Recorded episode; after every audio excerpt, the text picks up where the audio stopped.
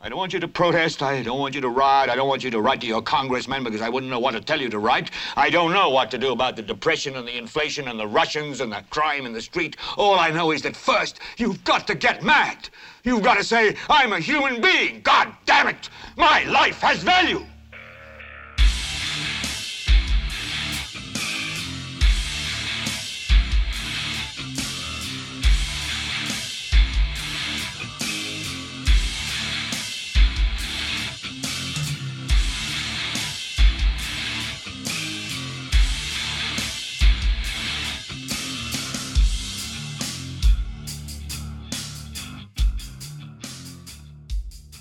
Esto es GLBT para Leviathan Podcast. Yo soy Carlos Rodríguez Duzán.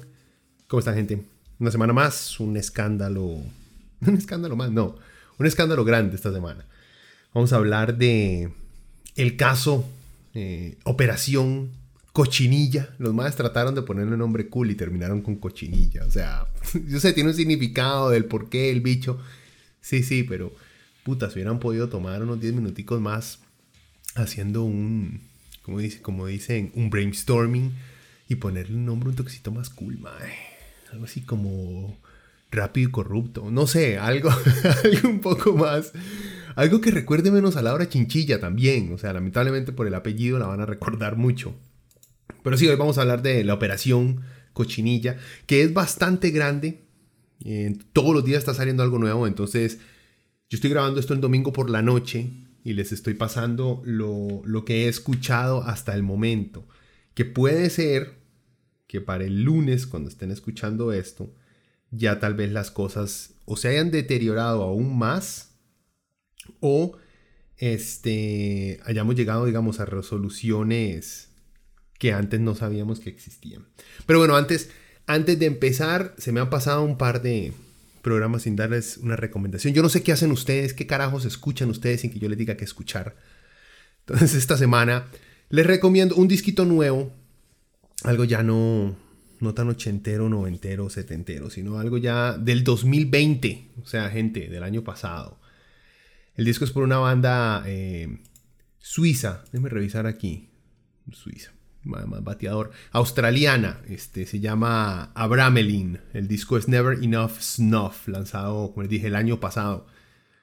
Puro death metal, de vieja escuela, pero em, con matices bastante modernos, bastante pegajosos, bastante groovy, se puede decir.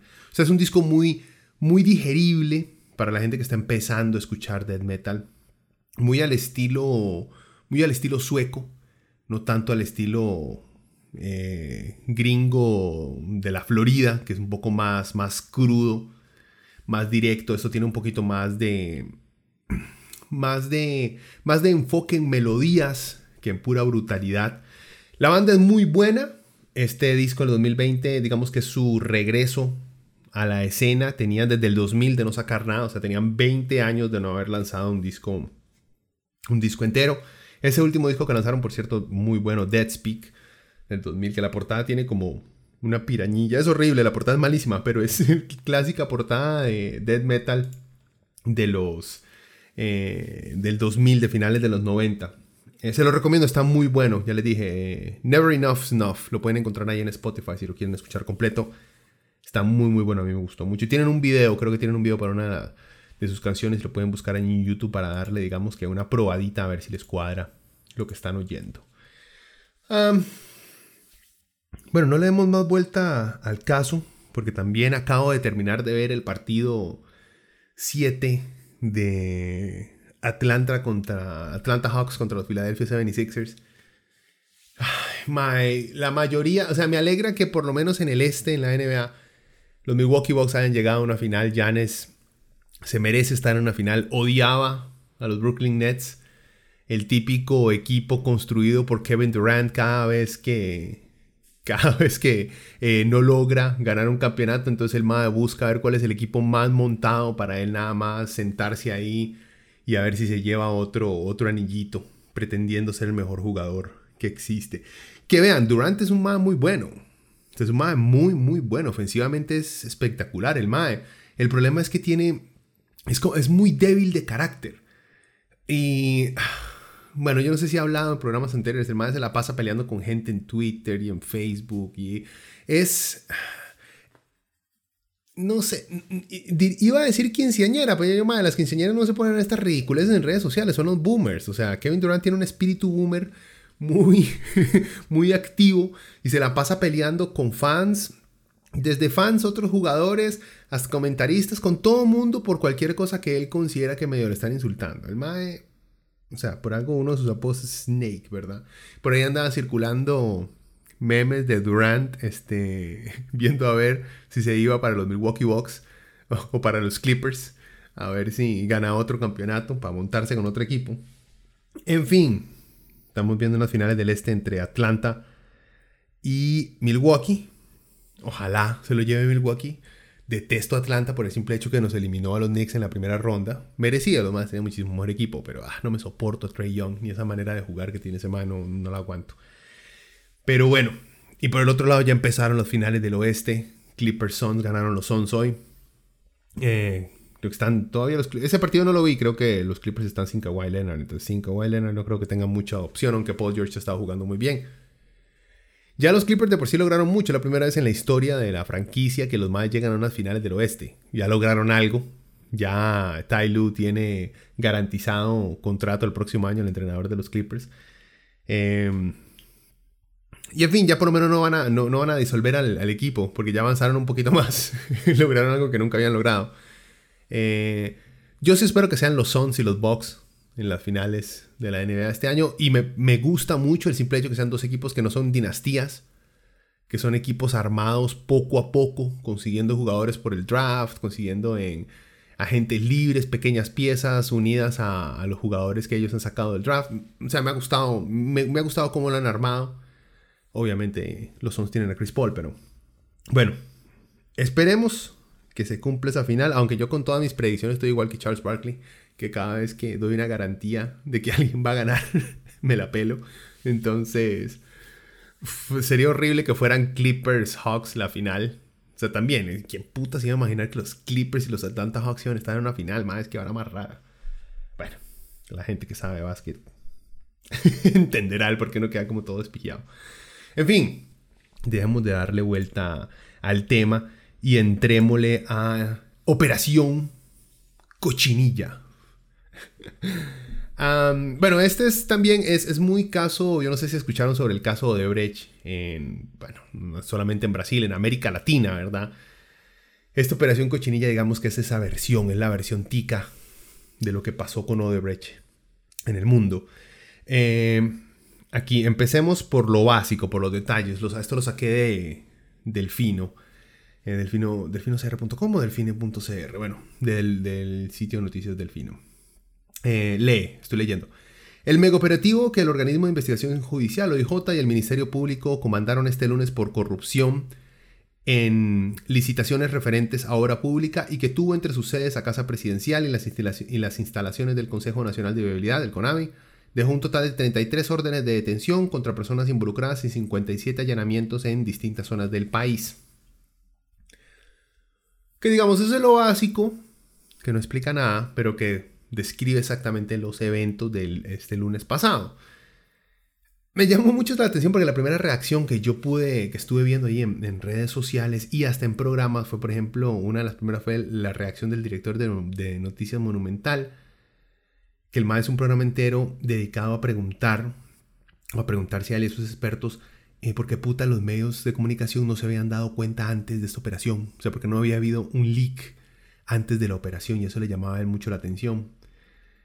Lo cual, o sea, hay, preguntas más grandes, ¿verdad? La primera pregunta es por qué yo no me di cuenta de esto, sino cómo, cuándo, quién, por qué, qué va a pasar y desde cuándo, ¿me entiendes? Bueno, pero eso demuestra mucho también el olfato periodístico que tiene este señor que también demostró, digamos, cuando, no sé si se acuerdan, salieron listas de empresas que estaban reportando cero, cero ganancias, entonces no estaban pagando ni picha de impuestos.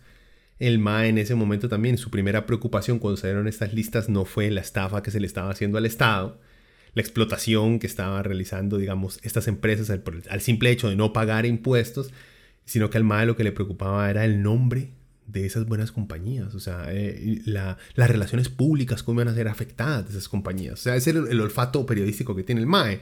O como cuando el MAE comparó este, en la manera en que en Brasil un, policía, un francotirador, eh, dispara, mata a un secuestrador, obviamente un francotirador desde lejos, ¿verdad, gente? Este, y el MAE en Twitter hizo una estúpida, pésima analogía de comparación diciendo que así había que negociar con los manifestantes en Costa Rica. O sea, bueno, es el mismo señor, no, no, deberíamos esperar mucho, ese es el olfato que tiene el, el, hombre, pero sí me llama mucho la atención que continúe, digamos, disparándose en el pie cada vez que le toca priorizar las cosas y por eso vemos también el orden de prioridades que le da Monumental a las noticias, ¿verdad? Sabemos quién está detrás. Bueno, pero ¿qué más dice, reporta Delfino? Dice, el director del OIJ, Walter Espinosa, dice lo siguiente, dice, desde el año 2019, la Fiscalía y el OIJ recibieron denuncias concretas y directas, alusivas a que había un grupo de funcionarios públicos que se estaba coludiendo con miembros, empleados, representantes y dueños de empresas privadas de muy alto nivel en nuestro país, que eran, que eran las empresas que usualmente ganaban las adjudicaciones y que estaban malversando los fondos para favorecer determinados proyectos, determinadas personas y afectar el erario público. Como consecuencia, entre la Fiscalía y el OIJ, desde hace años iniciamos una investigación muy acompasada, con mucha planificación y con mucho orden que nos ha permitido a esta altura ya tener un avance muy significativo en el caso y nos ha permitido además identificar a 33 personas que van a ser detenidas hoy y que precisamente están vinculadas con esta temática. Nos referimos en particular a la recepción de sobornos, a la obtención de regalías, gratificaciones irregulares y un comportamiento del sector privado dirigido a lograr situaciones de ventaja para sí en el tema de pagos de fondos, de presupuestos eh, adelantados y de muchas otras circunstancias. A ver, o sea, al parecer lo que se ha malversado, por lo menos hasta de que se estaba hablando, era de 78 mil millones de colones. Esos son aproximadamente unos 126 millones de dólares. O sea, eso es platica. no como la vez que los medios hicieron un escándalo porque Recope este, pagó eh, un millón y medio de colones por el rediseño de su logo y todos los medios estaban escandalizados por ese despilfarro de plata, ¿verdad? O sea, digamos, para tener algo de, algo de perspectiva. pero para aclarar, encontré un poquito más claro la forma, y bueno, varios días después, ¿verdad? Esto del fino fue inmediatamente nomás ocurrió, esto no se sabía muchos detalles del caso. Luego Semanario Universidad reporta lo siguiente, dice, la empresa H. Solís habría dado dádivas y contratado familiares de funcionarios del Consejo Nacional de Viabilidad de CONAVI a cambio de beneficios indebidos y habría coludido con la empresa MECO para que se les adjudicaran licitaciones por 250 millones de, dólares, aproximadamente 154.250 millones de colones, en recursos públicos por año, que se dividieron entre ambas compañías casi en partes iguales, describe la causa penal. ¿Qué más dice esa causa penal? Dice, el grupo delictivo opera en función de alcanzar beneficios indebidos para la empresa constructora H. Solís, liderada por Mélida Solís Vargas, quien cumple no solamente un rol gerencial desde la perspectiva empresarial, sino a través de una organización criminal. Wow, esa palabra seria, gente. Bueno, en ese artículo de semanario se expone cómo esta señora Mélida Solís corrompía, manipulaba, y hacía lo que le daba la gana para obtener contratos de, eh, con el gobierno. También cuentan cómo la empresa MECO y la empresa H. Solís prácticamente se repartieron esos contratos, o sea, un oligopolio. Eso que los libertarios siempre ignoran que existe en el mundo cuando hablan de libre mercado. Eh, lo que indica cómo el sector público eh, está siendo o siempre ha sido digamos, eh, influenciado directa e indirectamente por el sector privado. ¿Ya? Eh, como toda la maquinaria pública que se ha construido en parte para lograr este para lograr que ocurran este tipo de cosas, o sea, la burocracia tiene un fin, no en todas las ocasiones, pero en la mayoría la burocracia tiene un fin para evitar que ciertas cosas eh, se le hagan más fácil, digamos, al crimen y al crimen organizado. En este, en este caso, se utiliza esa burocracia para disfrazar este, eh, la preferencia de contratos a un par de empresas que no se lo merecían, según ese, hay muchos ejemplos que ya han salido, que los MAES no era que ganaban los contratos porque eran los mejores o ofrecían los mejores precios, sino que porque simplemente manipulaban todos los sistemas, eh, manipulaban a la gente que trabajaba dentro de los eh, organismos estatales encargados de dar este tipo de concesiones, manipulaban todo esto, se ponían de acuerdo en empresas diferentes para repartirse el queque a la mitad y no tener que competir y aplastar al resto de, empresas que querían obtener estos, eh, estos contratos estatales. Bueno, eh, hasta ahora se ha mencionado que las empresas involucradas, las dos que ya hemos hablado, son la constructora H. Solís y la empresa MECO. También figura Constructor Herrera, la empresa Ingeniería Técnica de Proyectos ITP, que por cierto, eh, hay un artículo que liga directamente al ITP con eh, MECO. No como aparentan ser, digamos, que empresas separadas, pero al parecer ITP es prácticamente una extensión de MECO según se, se explica en uno de esos artículos de semanario. Y la compañía asesora de construcción de ingeniería Casisa. Eh, pero poquito después, digamos, empezaron a salir varios reportes, ¿verdad? En uno salieron reportes eh, ya con transcritos directos de las llamadas telefónicas que tuvo esta señora Solís con el MAE que estaba dentro de, del COSEBI, del CONAVI, perdón. Eh, y cómo hacían, digamos, la trama para adjudicarse los, los contratos o para la continuación de los contratos, ¿verdad? Eh, ya se hicieron públicas, como les digo.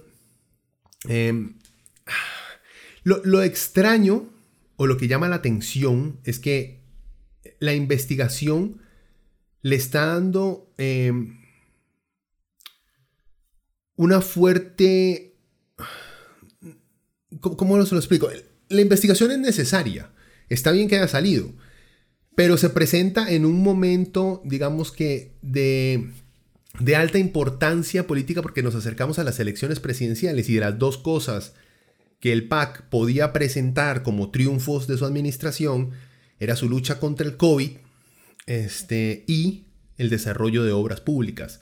Y con, esta, y con esta explosión de corrupción en su cara, aunque los MAES no hayan estado, digamos, los dirigentes del partido del PAC hayan estado, aunque no hayan estado involucrados en esto, les estalla en la cara y, cualquier administración que un caso de corrupción gigantesco ocurra dentro de su mandato, la oposición lo va a utilizar inmediatamente para eh, echarle la culpa a ese partido. eso pasaría si fuera Liberación que está en el poder, el PAC le echaría esto en la cara a Liberación. Si fuera el PUS, todo el mundo le echaría esto al PUS. Aunque hay que el PUS vuelva al poder con Pedro, con Pedro Muñoz está como difícil y es una fantasía muy linda, pero no va a ocurrir.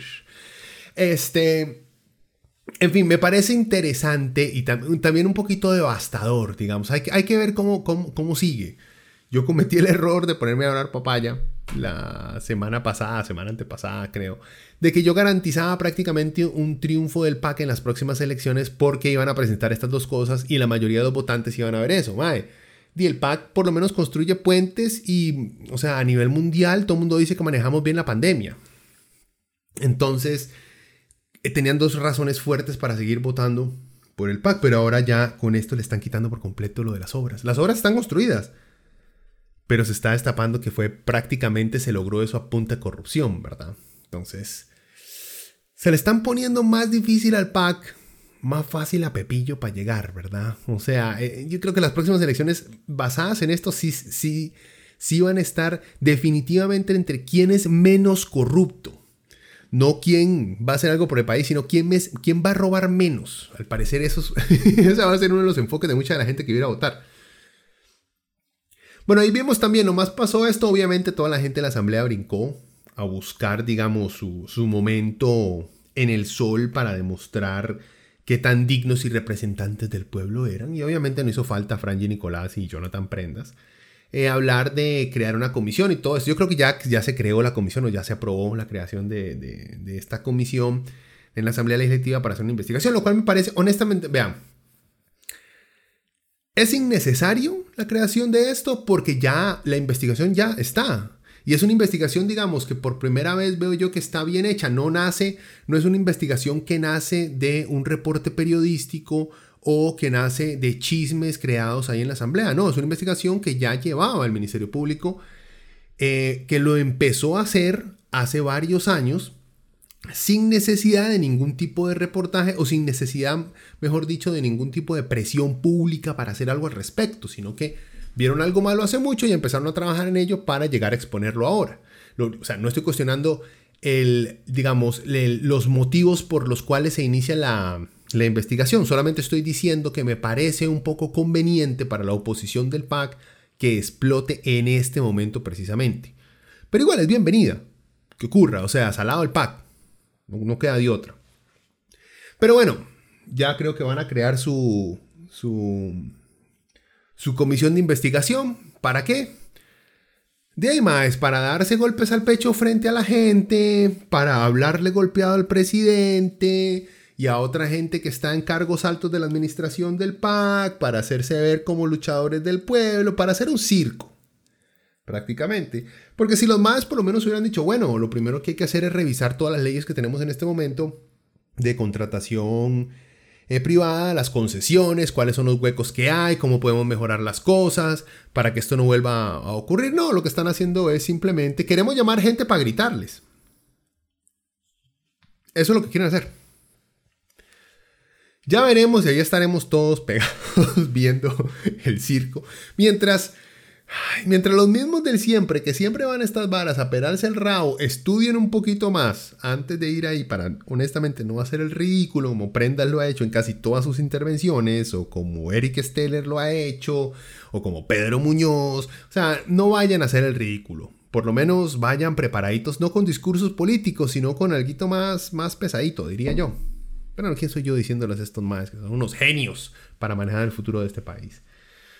En fin, no se trata de los diputados, aunque sí, ahorita veremos por qué.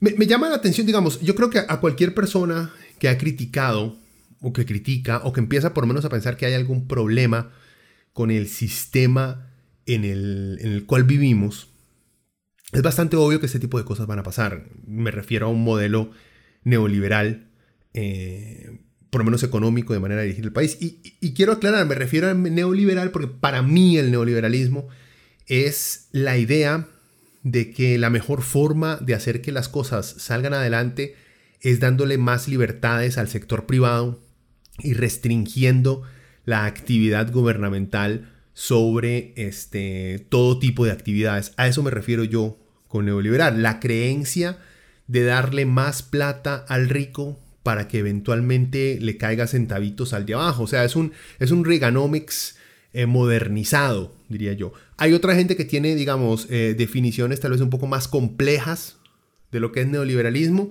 y otros que tienen definiciones que abarca todo, todo lo malo es neoliberal. ¿Por qué? No sé, es neoliberal.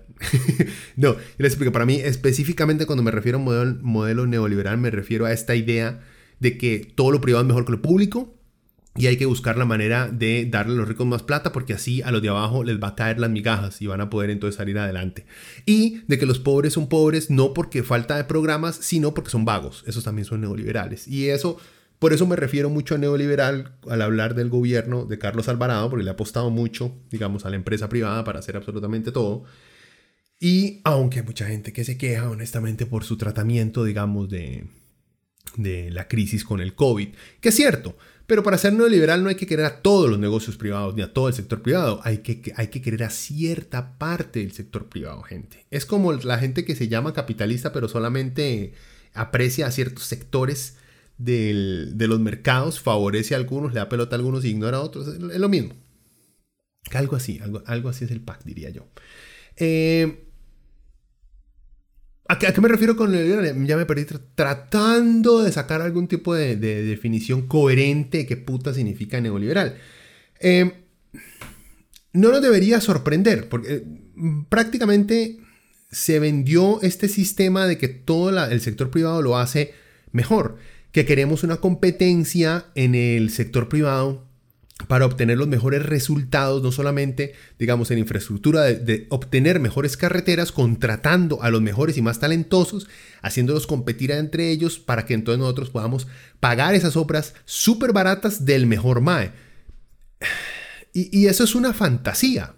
¿Por qué es una fantasía? Porque la carrera nunca todos la empiezan desde el mismo punto.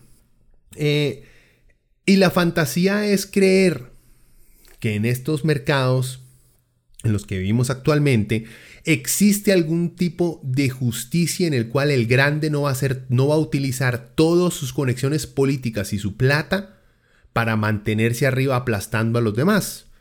Es una fantasía. Y estamos viendo con este caso que es precisamente esto. Dos de las compañías más grandes de este país utilizaban toda su plata para corromper a las entidades gubernamentales encargadas de dar los contratos y al mismo tiempo ponerse de acuerdo creando oligopolios entre ellos, poniéndose los dos de acuerdo para aplastar al resto de la competencia. Y no tenía nada que ver, por lo menos en los que se están investigando, obviamente, en que eran los mejores, los más capaces y los más este, económicamente, los más baratos de, la situación. No, pero digamos, ahí está, digamos, el primer hueco que se va a, este, a, esta, esta fantasía de la competencia del mercado privado. Es, o sea, más, eh, eh, suena lindo. Y la gente en teoría tal vez funcionaría, sí, sin tener en cuenta que estamos poniendo a competir a un MAE que tiene 200 mil dólares en la bolsa contra un MAE que tiene 5 mil pesos, ¿verdad? O sea, la competencia jamás va a ser justa. Y digamos, en, el, en, el, en una visión más macro, el problema, yo no tengo un problema, digamos, con esta señora, con Mélida Solís, la dueña de H. Solís, o con Carlos Cerdas, el, el dueño, el representante de MECO. Yo no tengo ningún problema que esos dos se llenen de plata. O sea, a mí no me interesa que no sepan qué hacer con la plata ni en qué próxima cirugía plástica se la puedan gastar. No me interesa que hagan con su plata lo que les da la puta gana. Ese no es el problema. O sea, no es envidia, no.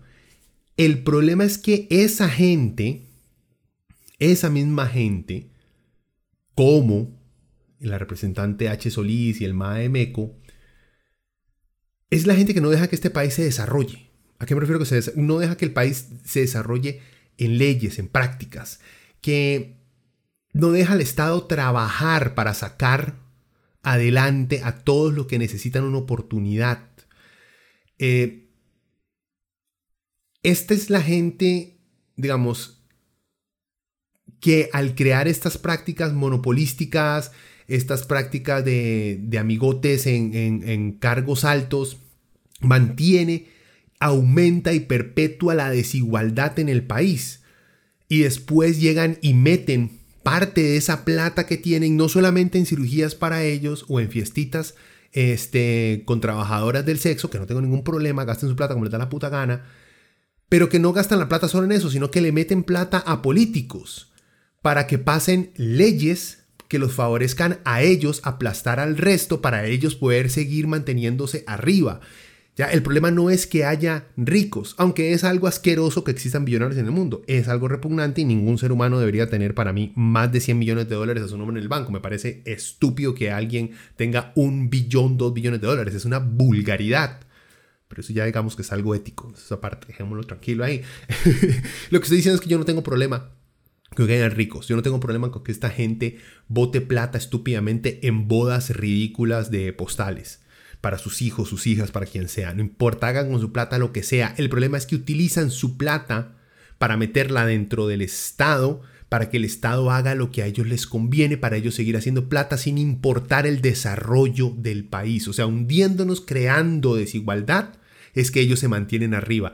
Ese es el problema. El problema no es que sean ricos, el problema es que hacen con su hijo de puta plata. Pero bueno, yo tendría una idea qué hacer con todas estas empresas que se roban esa plata, porque dejemos algo muy en claro, ahorita nada más se está juzgando a los dirigentes, cabecillas o los dueños de esas empresas, pero a la empresa en general no. Esta señora Mélida, ese señor eh, el tocayo Charlie de Meco, estos maes tienen un montón de gente que trabaja para ellos, tienen un montón de gente que sabe todo esto, que están lucrando de toda esta corrupción dentro de esas empresas. tengo una idea qué se puede hacer con esas empresas si se logra demostrar que todo eso es cierto. Y que se expropie. Como diría mi comandante, expropiese.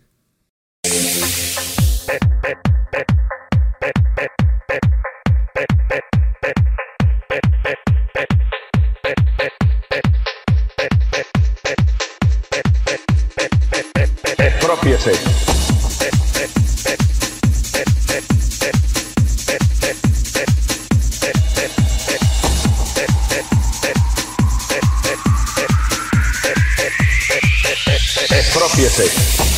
Bueno, ¿y por qué digo esto? Es que la vara no es solamente meter a los dueños de estas empresas corruptas a la cárcel y a la gente que trabaja en el Estado corrupta a la cárcel. No. La idea grande debería ser que cuando salgan, que ni ellos, ni sus familiares, ni sus inversores, ni sus colaboradores que ayudaron a que todo esto pasara puedan seguir lucrando del Estado. La idea es tomar dichas empresas, yo no sé, reestructurarlas, o venderlas a nuevos dueños, o que el Estado sea parte de una junta de inversionistas, o que el país entero sea el dueño de las mismas, para ver si acaso podemos recuperar todo lo que nos robaron durante años, porque esto no va solamente de 2018, 2016, como está pasando en estos reportes, esto es de toda la vida. Necesitamos hacer algo firme poner a una de estas cabecillas en la cárcel no es suficiente si ustedes de verdad lo que quieren es recuperar esa plata que se robó y mostrarle a otra gente que usted no puede lucrar de esta manera durante mucho tiempo. ¿Por qué? No solamente porque usted va a la cárcel, sino porque su empresa entera deja de pertenecerle usted a sus trabajadores. Así también los trabajadores, si están cooperando con algo corrupto, saben que en cualquier momento, si esto se destapa, no van a poder seguir lucrando. Porque seguro hay mucha gente dentro de H. Solís, dentro de MECO, que sabían lo que estaba pasando, que cooperaron con los dueños para hacer. Porque ustedes saben, los dueños lo único que hacen es hablar y mandar y lograr designar a otra gente para que haga cosas. Ese, digamos, es el papel de la cabeza. El guiar. Todos los de abajo son los que tienen que tomar acciones decisivas para llegar a esas, a esas metas que han puesto los de arriba. O sea, dentro de estas empresas está llena de corruptos y corruptas que saben exactamente lo que sus dueños estaban haciendo. Y si solamente metemos a las cabecillas a la cárcel y no hacemos nada con la compañía en sí, entonces no estamos dándole también, digamos, un escarmiento a la gente que se deja corrompir y que coopera con la corrupción corrumpir, corrompir, bueno, no sé. Hay varios ustedes van este, mezclarlos. Em, bueno, eh, he visto mucho en medios, se están enfocando mucho y es de esperar. Acuérdense, los medios de comunicación de este país son empresas privadas, ¿verdad? Son empresas privadas. Amelia Rueda es una empresa privada. Eh, Noticias Monumental es una empresa privada. La Nación es una empresa privada. La República, una empresa privada. La Extra, una empresa privada. Todos son empresas privadas. Entonces están haciendo lo que una empresa privada tiene que hacer. Enfocar o tratar de enfocar toda eh, la puteazón de la gente en eh, la mitad de la ecuación, en los servidores eh, públicos, la gente del sector público que cometió actos de corrupción, que sí, merecen ir a la cárcel, de eso no hay duda alguna. Y ya varios han encargado de no solamente poner nombres, sino, también sacar fotos de la gente del sector público que estaba involucrado. Y nos han estado tratando de venir a, a vender la idea de que esto es un gran, digamos, un gran cartel de crimen organizado entre dos dueños de dos empresas y un montón de carguitos medios dentro del sector público. Porque los grandes jerarcas del sector público, como eh, don Rodolfo Méndez Mata, esa gente no tiene la menor idea de lo que está pasando ahí. A ellos los engañan. Los engañan. Todos los que están abajo los engañan. Ellos no saben lo que está pasando. Pobrecitos. Elíjanlos en otro partido para que sean presidentes otra vez. En fin. Tengan mucho cuidado en esta retórica que las empresas privadas le están vendiendo. De eh, enfoquémonos en, enfoquémonos en todo el sector público lo que está haciendo mal. No demonicemos el sector privado. Ellos son dos manzanas podridas y metámoslos ahí, hagámoslos sufrir unos tres añitos en prisión preventiva, prisión de la cárcel y ahí vemos y como tienen plata para pagar todos los abogados del mundo y mis abogados, mi abogado es el esposo de la fiscal, entonces tal vez ahí, bueno, ahí tal vez ven, ven cómo salen, ¿verdad? Pero tengamos cuidado con que nos hagan vender que el problema es que el, el problema es el Estado. No, el problema son ambos. El problema son ambos, porque los dos están trabajando juntos ahí.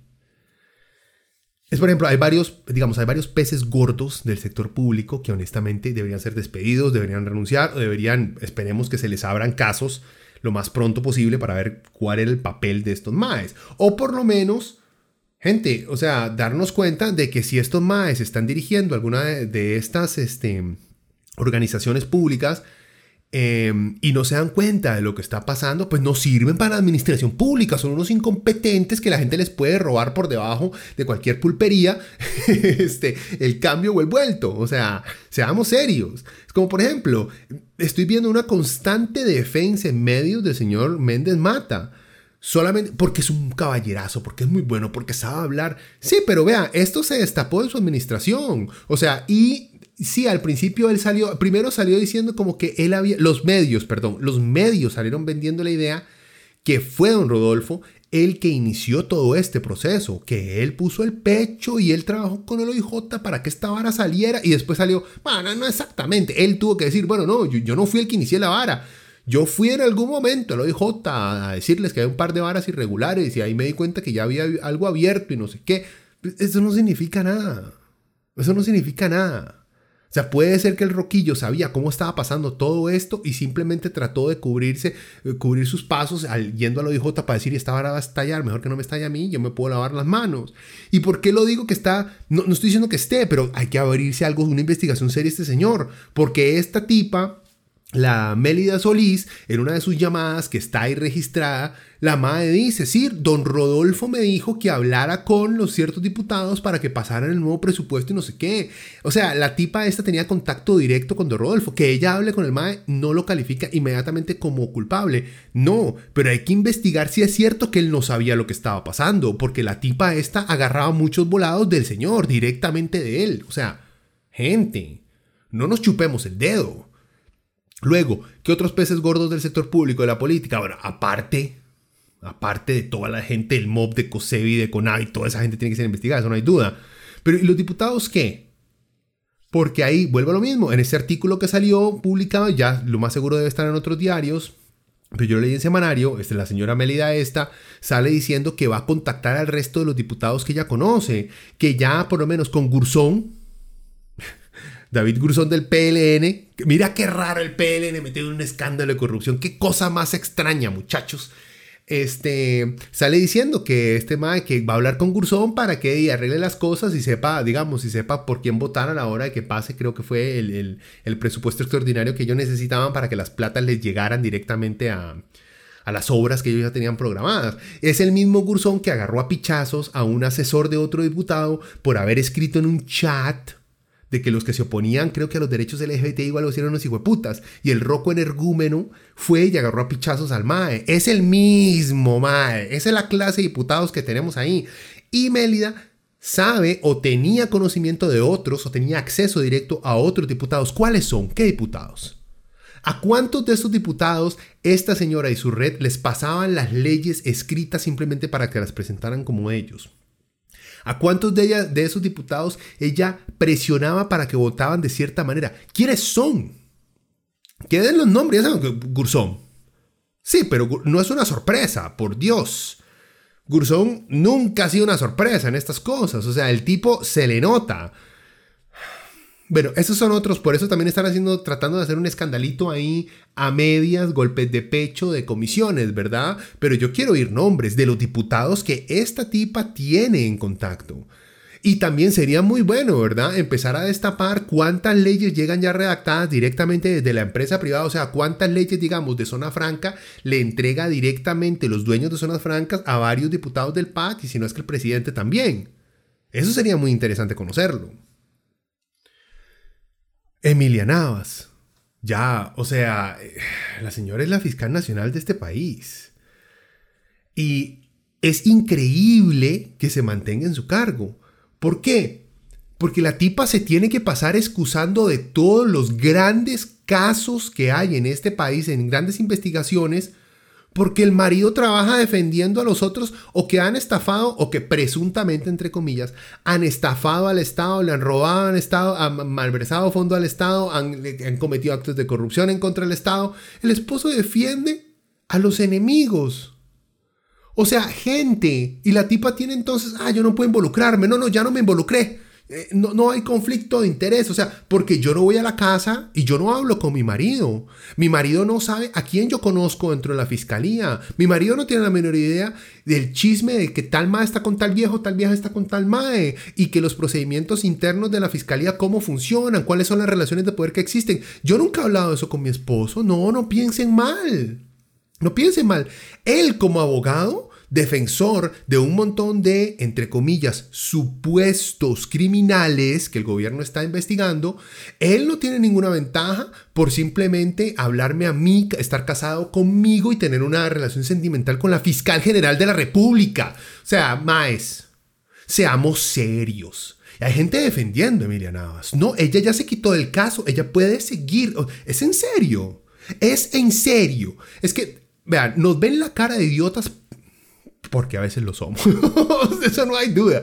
Vean, ¿cuántas veces esta señora se ha inhibido, o sea, se ha quitado, se ha lavado las manos, no quiere saber del caso porque el maridito está al otro lado? ¿Cuántas veces, aquí lo tengo, esto lo sacó Amelia Rueda, dice, bueno, en este caso, en el cochinilla, su esposo es defensor de varios de los acusados. En el caso de Aldesa, su esposo es defensor de varios de los acusados. En Soresco, su esposo es defensor de varios de los acusados. En Ruta 27, su esposo es defensor de varios de los acusados. Dos casos relacionados en Portadora Monje, porque su esposo es defensor de los que están en contra. Caso de supuesta estafa en Alajuela, su esposo es defensor. Caso en el que investiga eh, es familia, digamos, caso en el que en el que investigado es familiar de una fiscala de su equipo de trabajo, también se tuvo que quitar. Y el caso, el que denunció un primo suyo. O sea, Vean. Y ahí está saliendo, ella tiene, o sea, por estar casada, ella tiene derecho a casarse con quien. Si ella tiene derecho a casarse con quien a ella le dé la puta gana. Nadie le está diciendo que no. El problema es que ella es fiscal nacional. ¿Ok? La gente no solamente tiene que tenerle confianza a esta señora, sino que no pueden haber dudas de que hay un trato preferencial para abogados que defienden a un montón. Primero, señora, es que usted o sea, ¿cómo es que usted está casada con alguien que defiende a o sea, todos estos casos de un montón de gente que, entre comillas, supuestamente podrían ser criminales o estafadores? ¿Es en serio, gente? Bueno, esa señora se tiene que ir. Ya dijo ella que no se iba a ir. Es más, ella salió con la arrogancia de decir que al país le conviene que ella se quede. ¿Por qué? Ella dice que ella le conviene porque estemos, ella demuestra su transparencia al retirarse de estos casos vuelvo a lo mismo, porque somos unos idiotas y cree y nos ve la cara de imbéciles de que entonces el marido de ella no sabe nada de lo que ocurre dentro de la fiscalía. Él no tiene la menor idea de lo que pasa ahí adentro, de cuáles son las prioridades, de que quiénes son las personas importantes con quienes hay que hablar, de a quienes hay que este, hacer ciertos trámites especiales que tal vez otros más no pudieran saber, amiguitos de quién son, cuando ella tiene cenitas en la casa y lleva otros fiscales ahí a tomarse unos, unos cafés, entonces que el marido se va, no sé qué no los conoce, no hace amigos. O sea, gente, seamos serios, seamos serios. Este caso, este caso que nos explotó en la cara, perfecto. La cochinilla express, perfecto que esté ahí. El problema es que si alguien como Navas se mantiene todavía en su puesto, demuestra que la corrupción en este país, uno, la gente no tiene la menor idea de lo que es corrupción. No sabe. Y no sabe lo que son este conflicto de intereses. ¿Ok? Y estoy viendo también a mucha gente que quiere mantener a Navas ahí porque es la primera fiscal mujer en, estar en el caso. Creo que no estoy seguro. igual, o sea, e, e, es una ridículas. La tipa no tiene la capacidad para estar ahí. Hay un dicho muy famoso que es que em, la esposa eh, es algo así. tal vez lo voy a desbaratar porque soy pésimo. Miguel es buenísimo para dar dichos viejos, yo no. este, la esposa del, del, César no solamente se tiene que ver eh, limpia, pulcra, transparente. O sea, no, ay, perdón, ve, ya lo cagué. Es la esposa de César no solamente tiene que ser limpia, pura, fiel y transparente, sino que también tiene que verse así. Lo mismo, se aplica exactamente lo mismo en el caso de Navas. Bueno, por ahí también salió untado Miguel Ángel Rodríguez. Ya se nos había olvidado a nosotros que este ma estuvo ahí metido en la cárcel por el caso, eh, por aceptarle coimas a Taiwán y por el caso Alcatel, que por ciertas cosas ahí medias mal puestas, este man no terminó en la cárcel, pero estuvo que entraba y salía hasta se le llegó un punto donde se le llegó a determinar como cinco años, pero al final se quitó por un trámite mal hecho. Y sale Miguel Ángel untado en esto otra vez. Porque algo hizo, algún favorcito hizo a la gente de Meco. O sea, madre, por Dios. O sea, y tanto que habían trabajado los medios de comunicación privados de este país para lavarle la imagen a Miguel Ángel Rodríguez. Le invitaban a programas. Don Miguel Ángel, venga, cuénteme aquí eso de la función pública. ¿Y qué fue eso del combo de Lice? Que usted fue un héroe este país que nadie lo reconoce. Venga, venga, cuénteme. ¿Qué Taiwán y qué hecho mierdas? ¿Cuál Alcatel? Nada, nada. Usted lo más limpio y decente que hay. Venga, cuénteme todo. Gastaron tanta saliva en limpiar el puta imagen. Este mae sale otra vez aquí, Mikey. Más es que vea a perro viejo ni quemándole el hocico, gente. En fin, ¿quién más? Bueno, salió un tao Camilo Saldarriaga, es ex asesor del presidente, porque el MAE nomás pasó esto, renunció. Eh, en este MAE sí tengo yo, digamos que es, eh, sentimientos encontrados, porque antes de que este caso se destapara, yo, yo empecé a ver en redes sociales un odio que le tenía la gente al MAE, la gente que odia al PAC, porque es joven, porque es asesor de Carlos Alvarado y porque es colombiano. Ya se la tenían montada. Ahora salió en esto y no sé si el más es culpable, no tengo la menor idea. O sea, puede ser que esté untado. Y si Saldarriaga está untado en esto, eso quiere decir que el presidente tal vez pueda estar untado en esto. Porque es el asesor directo.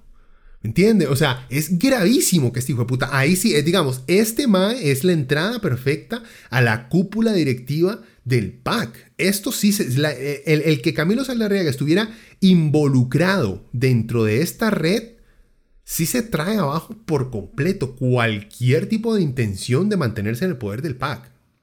es gravísimo que este MAE esté ahí. Como digo, no sé, igual en las conversaciones que se han soltado, el nombre del MAE no es muy prevalente, no aparece mucho. Si estaba en las reuniones el MAE a la hora de discutir eh, presupuestos y que faltaban presupuestos y a quién había quien ocupaba más plata, ma, ocupo que me convenza tal ministro para que suelte más harina para que llegue aquí. Si estaba en esas varas. Ahora habría que ver esas conversaciones, hasta qué punto llegaron, hasta qué punto de conocimiento tenía el MAE, que esos fondos que estaban pidiendo, el, el, el COSEBI o el CONAVI, eh, que esa plata que estaban pidiendo, si él estaba consciente de la malversación que se estaba dando o que simplemente era plata que se estaba ocupando porque no les alcanzó el presupuesto, que también suele pasar. Pero igual se ve horrible, horrible se ve que este MAE esté ahí metido. Igual, o sea, si vamos a investigar a Méndez Mata, ¿cómo no vamos a investigar a este MAE? Tiene que estar metido dentro de esa vara. Eh, en fin, esta vara es un desmadre, gente.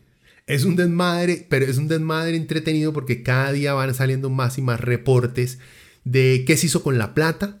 Se van eh, descripciones cada vez más claras de lo que esta señora Mélida, eh, cómo contactaba a la gente, cuáles eran, digamos, los bracillos que tenía a la hora de convencer a empleados públicos para que actúen, digamos, eh, favoreciendo a esa empresa. Y por ahí salieron que había varios de estos eh, funcionarios públicos que se les pagaba hasta con favores sexuales y habían salido textos donde los madres le dicen, madre, si no tienen plata para pagarle a tal madre, tráigase aquella paisita y no sé qué. Que no sé si se refieren a paisita de una manera, o sea, es que no, sé si, si hay una cierta xenofobia o clasismo dentro de también esas conversaciones, pero también marca la clase hijueputas que eran los más que están, o que son los más que están metidos en todo este, en todo este desmadre. Por cierto, yo no tengo ningún problema, no estoy diciendo que en este caso obviamente, pero simplemente yo no tengo ningún problema con que un adulto le pague a otro adulto por un servicio sexual. ¡Oh! ¡Qué vergüenza, muchacho! No, yo no tengo ningún problema. O sea, usted es un adulto, usted nadie lo está forzando a vender su cuerpo, es algo, es una carrera que usted quiere seguir, que a usted le gusta, que nadie lo fuerza. Y dale, si está con, bajo protección de la ley y todo eso, sí paga impuestos, muchacho. Su culo tiene que pagar impuestos, hombre. Pero bueno, yo, no tendría ningún problema si esto fuera, ah, digamos, algo abierto, algo, porque ya sería una discusión moral. ¿Me entiende? Pero si le pagaran a la gente, literalmente, bueno, se hace, eso lo sabemos todos. O sea, yo he tenido historias de compañeros y amigos que trabajando en, y lo digo sinceramente, no recuerdo en qué empresas eh, constructoras, eh, no es que se pagaban con, favores sexuales directamente, sino que se trataba de, se utilizaba la táctica de mandar o a la persona, eh, a la muchacha más guapa, a la ingeniera más guapa o al ingeniero más guapo a este, invitar a, una cena de negocios con este, cualquier personero del gobierno eh, que estaba a cargo de permisos o cosas así. Cosas básicas, o sea, prácticas, digamos, muy comunes dentro de este sector que siempre han existido. Eso no quiere decir que esté bien, gente. Está bien que salga, está bien. Por eso lo digo. No, esto no es, esas prácticas no es suficiente con meter solamente al dueño de la empresa a la cárcel y dejar a la empresa operando idéntico, con la misma gente ahí adentro. No se puede permitir. Porque estas prácticas, si la cabeza está podrida, olvídense. Olvídense. El resto de prácticas, por lo menos estoy diciendo individuos, pero el resto de prácticas que existan dentro de esas empresas no van a estar de acuerdo a lo que corresponde a la ley o la ética, por lo menos. ¿En qué va a terminar esto? Esperemos que termine en algo. Algo que sí les puedo garantizar es que todos sus cargos medios que están ya tirando debajo del bus los medios privados de comunicación, eh, todos más van a terminar en la cárcel. No se preocupe. No se preocupe que el asistente del subdirector de no sé qué cosas en una oficina, en una esquina, al MAE que le daban, que le dieron mil dólares una vez por pasar un documento, a ese huevón, ese MAE sí termina en la cárcel y, no lo, y le prohíben trabajar para el Estado los próximos 10 años. Sí, claro, ese MAE le van a dar durísimo. Eh, a los dos dueños, a la dueña de, de Amelida Solís y a, y a, Charlie y al tocayo de Meco, no sé. Me sorprendería mucho que gente con tanto poder económico y político por la, cantidad de contactos, y es más, vea, si esta gente ha pagado con favores sexuales a figuras políticas, los tienen por los huevos. Así que no creo que los vayan a dejar mucho tiempo en el, en el, bote. Eh, pero sería sorprendente. Ver a dueños de grandes empresas metidos en la cárcel sería sorprendente, sería un avance, sería un primer paso excelente, digno y bonito. Eh, lo único que les puedo, digamos, no garantizar quién, quién puta soy yo, ni que fuera Emiliana. Bueno, si fuera Emiliana estaría haciendo lo mismo que Emiliana ahorita yo ni picha. Este. los cargos medios van a terminar en la cárcel. Gente, de eso no hay duda. Esos son los primeros que caen, digamos, en cualquier organización criminal, los primeros que caen son los cargos medios y bajos. A los bajos es a los que se les saca la mayor cantidad de información para meter a los del medio a, a la cárcel. Los del medio no dicen nada porque los de arriba los borran. Así que ya veremos si, digamos, esta estrategia mediática de decir, es que eso es una organización criminal de mandos medios. Escúchenlos cómo fuerzan una y otra vez que de mandos medios. No piense que los jefesotes de arriba sabían de esto, no, pobrecitos. Entonces, ¿para qué son jefes? Si son unos idiotas que no saben lo que está pasando dentro de sus organizaciones. Ah, eh, es dar revuelta un tema de indignación que honestamente ya da cólera. En fin, este, seguiremos, digamos, seguiremos monitoreando el desmadre que vaya a pasar las, las, las siguientes semanas, a ver si acaso esto se mueve rápido. Eh, ya pidieron un año de prisión preventiva para los dos dueños de, eh, para la señora Mélida y, para Charlie. Eh, veamos, a ver, yo no sé si en este país funciona con pagar fianza, porque si es pagar fianza, estos putas tienen toda la plata, ¿verdad? O sea, no creo que con eso los, con, con, eso los vayan a mantener metidos en una celda. Pero digo, sería bonito empezar a hablar sobre si este sistema de concesiones a empresas privadas en Costa Rica eh, nos están sirviendo. Porque hasta que llegó al PAC, lamentablemente, para muchos, sí, para todos, creo yo, porque todos hemos, sufrimos con la porquería de carreteras y el desastre vial que existe en este país, pero lamentablemente hasta que llegó este gobierno del PAC y Luis Guillermo lo empezó al guito, se empezaron a construir cosas. Ahora tal vez sea que se empezaron a construir cosas porque los más no les dio asco untarse de mierda con, con, la corrupción existente y trabajar según las normas de esa corrupción. Que igual, vuelvo, mucha gente habla de lo, eh, digamos, lo hipócrita que es el PAC con respecto a no a la corrupción. Gente, es que dejen de ser tan ingenuos. Es un partido político. Jamás, jamás el partido político, todo el partido político iba a ser honestamente libre de corrupción. Es un partido político. Les están vendiendo un producto. El PAC vendió el producto de la idea de la limpieza. ¿Y por qué sirvió en ese momento? Porque estaba Liberación y el PUSC y teníamos expresidentes en la cárcel y porque otro se había largado para Suiza diciendo que yo, no hice nada malo, chao. O sea, gente, por eso el PAC les vendió eso. No quiere decir que el PAC de verdad creía. O sea, para ser hipócrita hay que creer, hay que por lo menos vender una idea al principio de manera honesta. El PAC nunca lo vendió de manera honesta. Fue una táctica para llegar al poder. Así de sencillo. Pero sí, esperemos que se, que, se discuta el sistema de concesiones y que se discuta al mismo tiempo. Sería genial que alguien dijera, ma, pero ¿qué hacemos con la empresa? Porque termina, bueno, eh, esta señora Mélida va a la cárcel cinco años, de los cinco ya pagó uno porque estuvo un año, pagó una fianza y tiene cárcel por cárcel dos semanas, algo así. Eh, toda la gente del, del, a un par de bombetas del MOP y dos, este, dos choferes de casa presidencial van 25 años cada uno a prisión, allá en la reforma. Eh, y, las, y sus empresas no pueden obtener contratos del Estado durante los próximos cinco años. Pero ojo que dijeron del Estado nada más, ¿verdad? No les quitan bienes, no les congelan cuentas, no les ponen una multa estúpida, el Estado no llega y dice, bueno, como ustedes nos robaron tanta plata, ahora el Estado va a ser el mayor accionista dentro de esta empresa, así que vamos a tener, digamos, nuestra, su junta directiva va a tener ahí varios personeros del, del gobierno de turno para ver qué putas están haciendo ustedes con la plata. Pero ya veremos. Ya veremos, gente. Eh, pero esto, esto, esto, digamos, es munición. Son, son, es una magazine de más de 30 tiros que le, le regaló el PAC, que le regaló el OIJ a la oposición. El problema es quien va a querer disparar esos tiros políticos va a ser Pepillo. ¿Y con qué cara? ¿Con qué autoridad Pepillo va a querer vender una lucha contra la corrupción? Seamos serios.